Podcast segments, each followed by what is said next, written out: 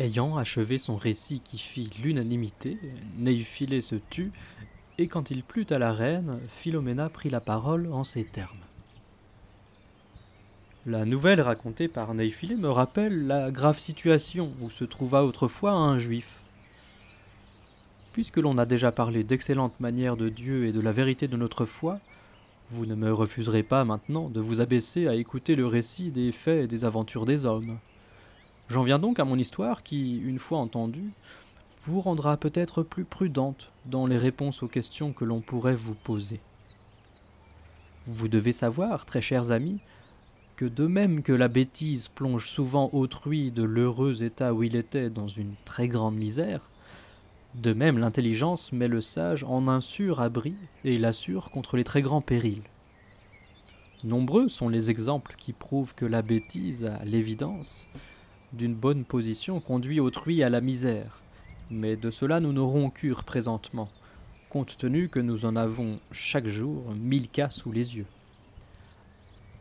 Ce que je vous montrerai par contre, brièvement par une courte nouvelle, comme je vous l'ai laissé entendre, c'est que l'intelligence est cause de réconfort.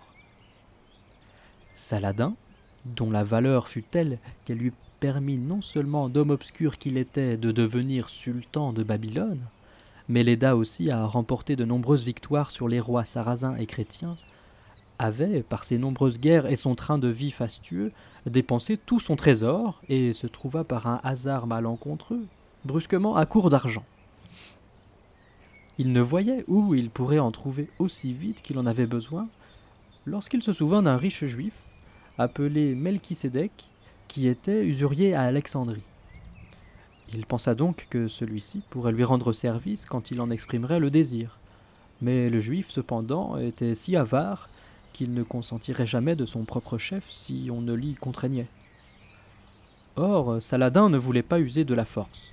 C'est pourquoi, poussé par le besoin, il s'appliqua à trouver le moyen de faire en sorte que le juif lui rendît service, et il pensa à masquer la force sous un prétexte quelconque.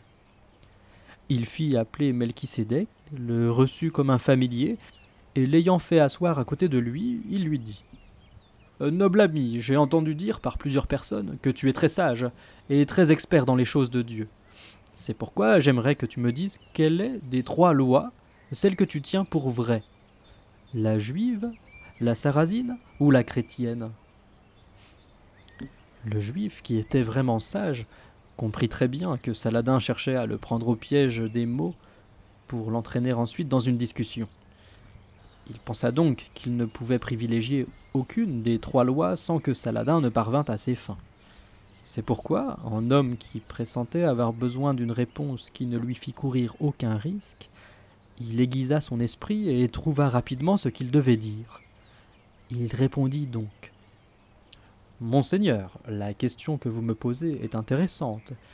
Et pour vous dire mon sentiment à ce sujet, il me faut vous dire une courte nouvelle que vous allez entendre. Il me semble, si je ne m'abuse, avoir entendu plusieurs fois raconter qu'il était une fois un homme riche qui avait, parmi les bijoux les plus précieux de son trésor, une bague superbe et d'un grand prix. Par égard pour la beauté et la valeur de cette pièce qu'il désirait voir ses descendants se transmettre à jamais, il ordonna que celui de ses enfants qui se serait trouvé en possession de cette bague, à qui il l'aurait léguée par conséquent, serait à considérer comme son héritier et devrait être par tous honoré et respecté comme l'aîné. Puis celui auquel il légua la bague notifia la même chose à ses descendants et fit exactement comme son prédécesseur. Bref, cette bague passa de main en main et fut la propriété de nombreux successeurs jusqu'à ce qu'elle parvienne enfin à un homme qui avait trois fils, beaux et vertueux, très obéissants à leur père, qui pour cette raison les aimait autant les uns que les autres. Les jeunes gens connaissaient la tradition attachée à cette bague, et chacun désirant être distingué des autres, priait le vieux père de son mieux et pour son propre compte de lui léguer la bague lorsqu'il mourrait. Cet homme juste, cet homme juste, qui les aimait tous également et ne savait décider à qui irait sa préférence, pensa tous les satisfaire, puisqu'il l'avait promise à chacun d'eux en particulier.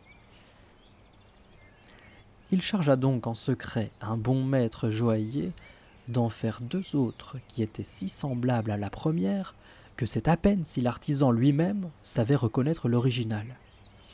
Puis, sur le point de mourir, il donna en secret à chacun de ses fils une bague. À la mort de leur père, chacun d'entre eux revendiqua l'héritage et le privilège d'être tenu pour l'aîné. Et comme ils se contestaient mutuellement leurs droits, chacun produisit sa bague pour prouver le bien fondé de ses prétentions.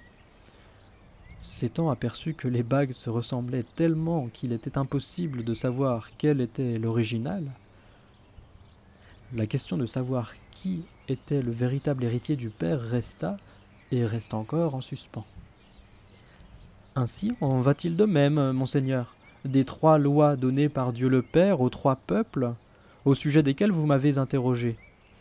Chacun croit être l'héritier direct, détenir donc la vraie loi et obéir à ses commandements. Mais qui est dans le vrai? Comme pour les bagues, la question n'a pas encore trouvé de réponse. Saladin reconnut que le juif avait admirablement évité de tomber dans le piège qu'il lui avait tendu. Il décida donc de s'ouvrir à lui de ses besoins financiers afin de voir s'il voulait lui rendre service. Ce qu'il fit, lui révélant ce qu'il projetait s'il n'avait pas aussi sagement répondu à sa question. Le juif remit généreusement à Saladin tout ce qu'il lui demanda, et Saladin lui remboursa par la suite euh, tout son dû. Il le gratifia en outre de très beaux cadeaux, le considéra pour toujours comme son ami, et le garda auprès de soi, lui assurant un haut rang et de grands honneurs.